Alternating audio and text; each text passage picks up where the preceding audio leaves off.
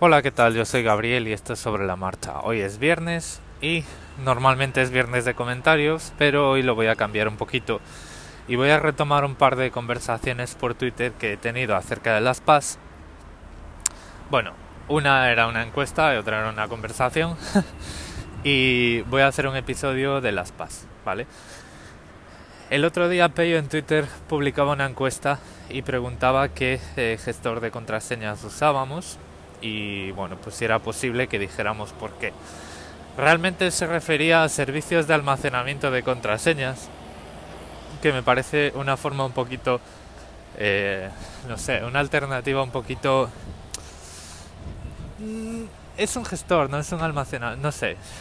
me pareció raro esa forma de llamarle, pero bueno.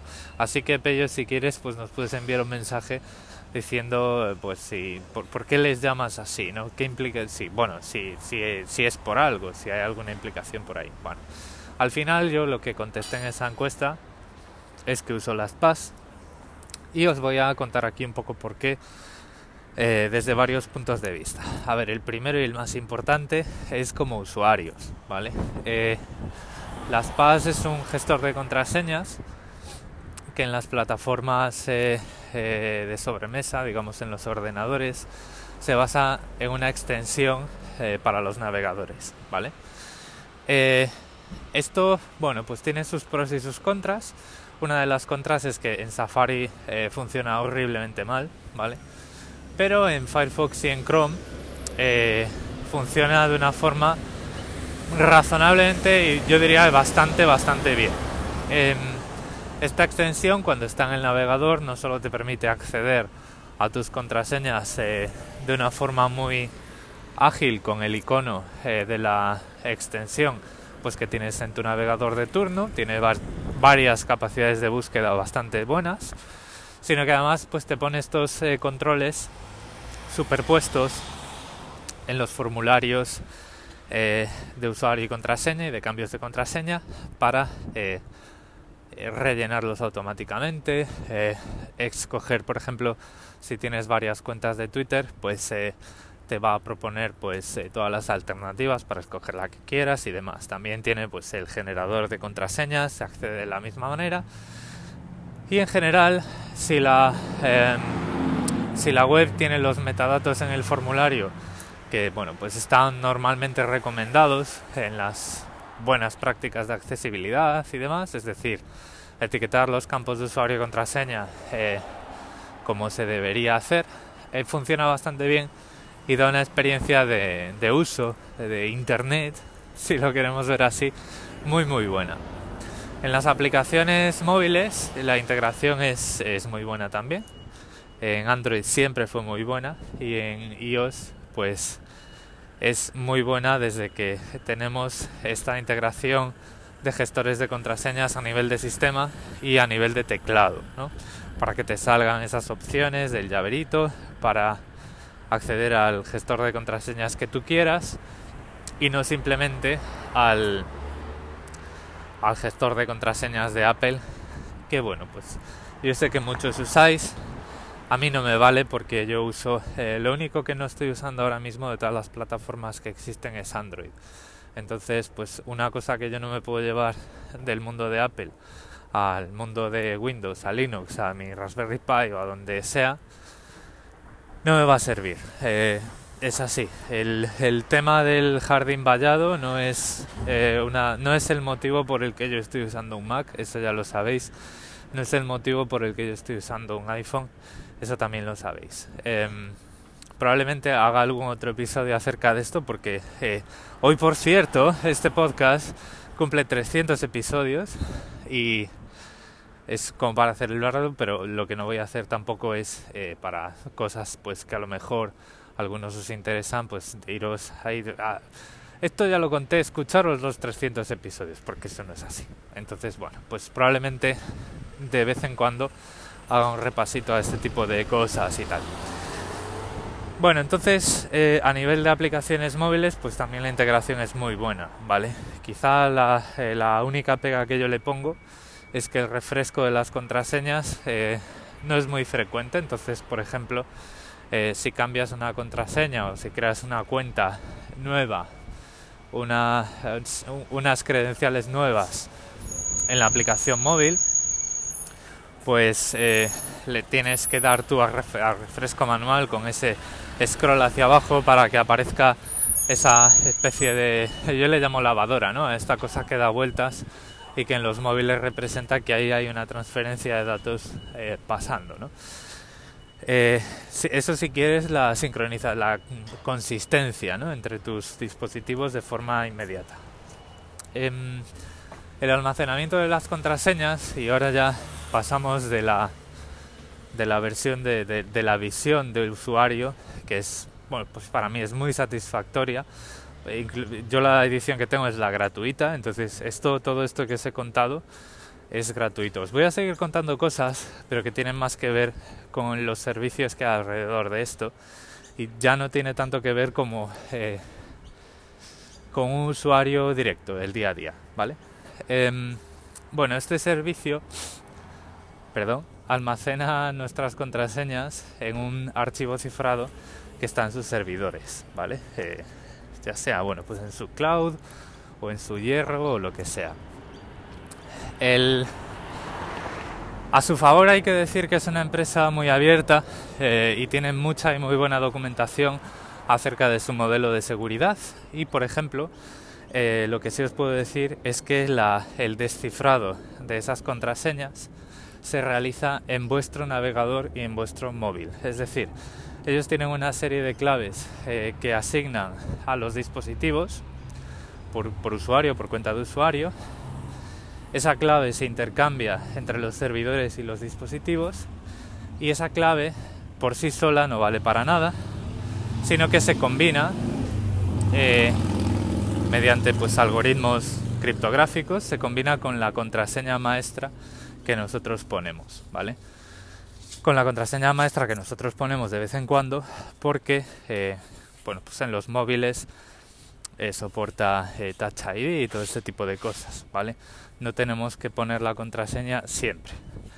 Y eh, si nuestro ordenador eh, tiene el disco cifrado y si tenemos una contraseña de usuario y si nunca nos, olvidemos nos olvidamos de bloquear la pantalla, pues también en los navegadores podemos seleccionar una casilla para que la contraseña se recuerde. Y soporta, bueno, pues soporta todo tipo, todo tipo, y esto es sí que es bastante impresionante. Todo tipo de algoritmos y mecanismos de eh, segundo eh, verificación en dos pasos.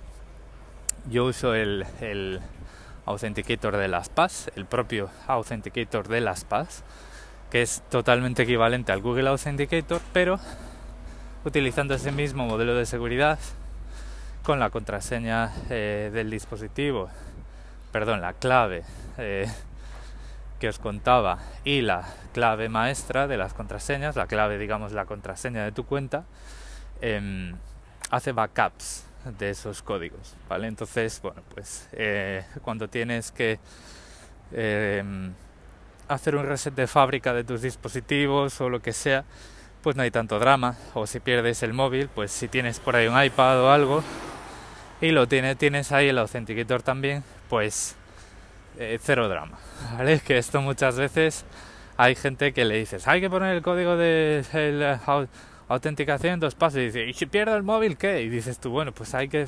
Y entonces todo se complica y te acaban poniendo eh, cara de acelga, ¿no? Entonces esto, esta, esta medida está bien, probablemente pueda ser discutida a nivel un poco extremo de seguridad, no lo sé. Eh, yo no le veo pegas, pero yo tampoco soy un experto en seguridad pero eh, a su favor está que hace mucho más accesible tener verificación en dos pasos para usuarios que tienen, eh, y con razón, este tipo de inquietudes, ¿no? ¿Y qué pasa si pierdo el teléfono? No, pues tienes que tener los códigos de emergencia. ¿Y eso dónde lo tengo? En papel. Y, eh, pero, ¿y si alguien me lo roba? Y no sé qué, ¿no? Entonces todo este tipo de cosas pues se simplifican bastante con esta copia de seguridad, con esta sincronización de los generadores de códigos a través de dispositivos. Que esto no quita que tienes que guardar también esos códigos de recuperación, ¿vale? Porque puede haber, eh, puede haber una catástrofe por ahí y además, eh, ¿qué pasa, no? Si las VAS deja de funcionar. algún día o lo que sea. Em, o que a lo mejor, bueno, pues eh, bueno, hay muchas situaciones en las que tener esos ficheros, esos ficheros de texto con esos códigos de recuperación de un solo uso, eh, bien a buen recaudo, eh, nos viene bien. Así que independientemente de que haya authenticators que, em, que te hacen copias de seguridad por ahí y que te sincronizan los códigos, pues nunca dejéis de hacer eso, ¿vale? Y luego, bueno, pues eh, las PAS tiene también una serie de funcionalidades añadidas y aquí entra pues un comentario, una conversación de Twitter que tuve con Natán García de Swiss Spain, que decía que también usa las PAS y a raíz de una confusión mía me hacía una pregunta muy válida. Vamos a ver, la confusión mía era que, eh, por ejemplo, en otros gestores de contraseñas como KeyPass, tú puedes poner una fecha de vencimiento a las contraseñas y entonces el gestor de contraseñas te va a eh, te va a saltar con una notificación diciendo pues tiene hoy te toca cambiar la contraseña de Twitter y vas allí y la cambias no em, pues yo me confundí y así de memoria dije que las PAS también lo soportaba. Y él me dijo pues yo no lo encuentro y entonces lo fui a ver y dije yo pues yo tampoco pues me he equivocado no volverá a ocurrir, ¿no? la cuestión es que no lo hace tan directamente, pero sí que hay una, una característica que es muy útil, ¿vale? Eh, las PAS te ofrece ejecutar un análisis en tu, en tu dispositivo, ¿vale? Te da una opción el gestor de contraseñas, la extensión a mano izquierda, que lo que hace es un análisis de la calidad de tus contraseñas y te hace un...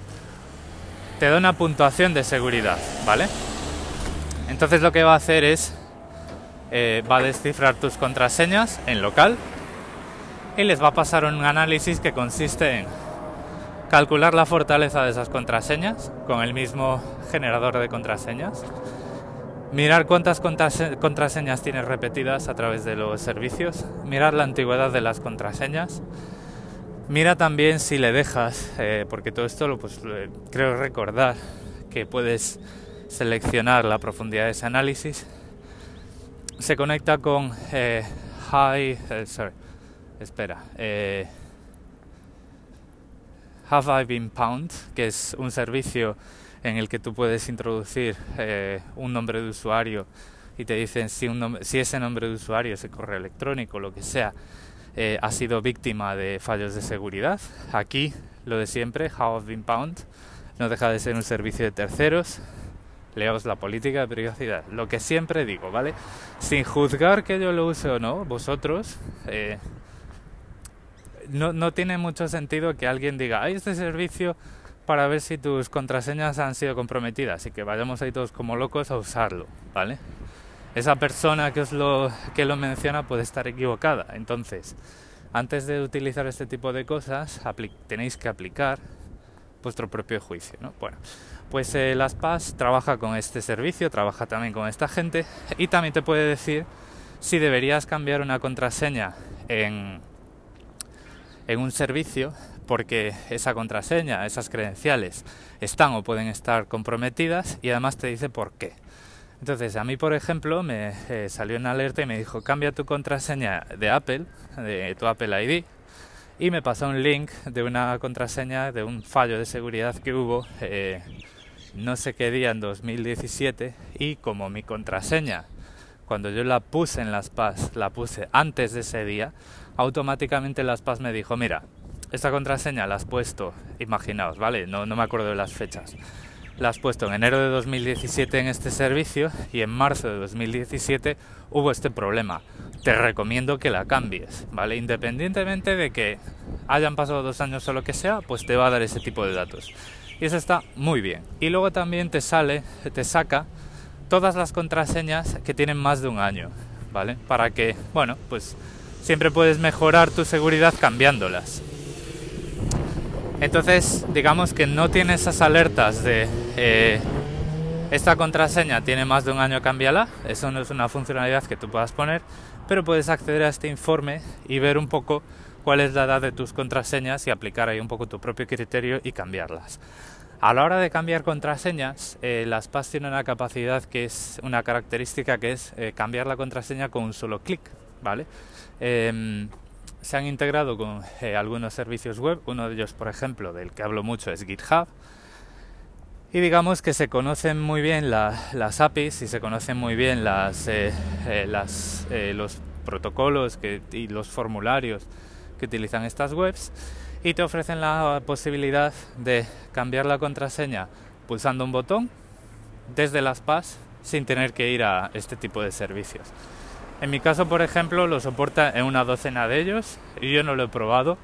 No sé si te da la opción a eh, configurar la eh, complejidad de la contraseña en plan, vale, me la cambias con este botón, pero me vas a poner una contraseña de 40 caracteres con símbolos, sin símbolos, con números y tal. No lo he probado porque, bueno, eh, ahora mismo estoy con otra cosa estoy cambiando esos correos para acceder a los servicios y dije yo, bueno, pues con las contraseñas eh, nos vamos a dar aquí un respirito, ¿no? Vamos, porque es que si no, no acabo. O sea, casi 500 cuentas en servicios web, entre que los clasifico, los racionalizo, me conecto para cambiar el correo, que no se puede cambiar el correo, abre un ticket de soporte y tal, pues me está llevando bastante tiempo. De hecho, por ejemplo, pues podría contar otro día eh, qué, es lo que me ha pasado con eh, VPN Unlimited, Unlimited, estos, eh, que es la VPN que tengo ahí, una suscripción de por vida, que no es que sea una VPN muy privada, muy anónima, pero es que me, me costó 39 dólares un servicio de VPN para toda la vida. Entonces, pues dije yo, bueno, pues mira, esto para los hoteles pues está bien, ¿vale? No lo voy a usar tampoco para conspirar, si es que algún día quiero conspirar, pero para lo que la quiero usar me va a valer y 39 pavos pues está bien de precio, ¿no? Pues ahí me costó también una, un poquito de trenecito de la bruja cambiar el, cambiar el correo electrónico. Entonces, resumiendo, las PAS. Es un muy, muy buen gestor de contraseñas. Es un gestor de contraseñas que te las almacenan ellos de una forma segura. Eh, además es un servicio bastante transparente porque te ofrece información acerca de sus estándares de seguridad. Es un servicio que eh, de forma gratuita te ofrece un montón de capacidades muy interesantes. Está disponible en toda clase de dispositivos y sistemas operativos, cosa que yo considero muy útil. Y bueno, pues eh, no os puedo recomendar menos que, pues si no lo conocéis, que lo probéis. Tampoco os voy a decir que os cambiéis a él, ¿vale? Em, yo estoy muy contento. Eh, no creo que cambie a no ser que escuche o lea noticias eh, realmente graves. Y ahí queda pues mi, mi pequeñito análisis. A raíz de, ya os digo, una encuesta de Peyo en Twitter y una conversación que tuve a, a través de Twitter también con Nathan García de Swiss Spain acerca de las, eh, digamos, el, las capacidades de asistente que te da este gestor de contraseñas a la hora de cambiarlas. Seguro que se me quedan cosas eh, interesantes por ahí que compartir. Por ejemplo, eh, una que me acabo de acordar ahora, puedes compartir con otros usuarios contraseñas sin que ellos puedan ver la contraseña. Es decir, tú les envías una contraseña, ellos van a ver la entrada de las credenciales en su gestor como una contraseña que le has compartido, la extensión va a poder utilizarlas, pero lo que es la extensión de las PAS y las PAS no se la va a mostrar y tampoco se la va a exportar si ellos hacen una copia de seguridad de sus contraseñas que lo que te permite es descargarte, te genera un fichero eh, de valores separados por comas, ¿vale? Eso, por ejemplo, pues es muy útil pues por si quieres tener también un respaldo de esas contraseñas en KeePass. Te descargas las contraseñas como un fichero separado por comas, las importas en las que tiene un importador de contraseñas muy de, de contraseñas que soporta ficheros separados por comas y que es muy potente y por ahí va. ¿no? Bueno, pues este, esta forma de compartir las contraseñas, pues es compartir las contraseñas sin compartir las contraseñas. Es decir, te comparto aquí esta estructura de datos de KeePass, de las PAS, perdón, tú la vas a ver, la vas a poder usar, vas a poder poner esa contraseña en los eh, formularios, pero yo no te la voy a enseñar. ¿Qué es lo que ocurre? Que bueno, pues ahora ya sabéis que hay muchas webs eh, que en los formularios de usuario y contraseña tienen este ojito, este dibujo de este ojito, ¿no? Y cuando tú le das al ojito te enseña la contraseña. Eso tampoco lo podemos, se lo podemos eh, recriminar a las PAS. Pero bueno, es una mm, es una eh, funcionalidad que, que está muy bien y que bueno pues yo la he usado en alguna ocasión sin demasiado éxito. Todo esto también es otra anécdota que os podría contar otro día. Pero bueno lo voy a dejar aquí. Es viernes ya eh, y ya sé que bueno y en, en, España también porque ahora mismo deben ser las doce y media de la madrugada en España aquí son las ocho y media de la mañana voy a entrar al tren a ver si tengo más suerte porque últimamente aquí los trenes están eh, que cada día funcionan peor. Y nos vamos escuchando la semana que viene. Recordad que tenéis mis medios de contacto en las notas del episodio, que ya no necesitáis instalaros nada para enviarme mensajes de voz a través de Anchor, tenéis ahí un enlace que funciona en vuestro navegador móvil. Y os animo a que me enviéis cualquier pregunta, cualquier sugerencia, cualquier crítica eh, a través de cualquiera de esos medios.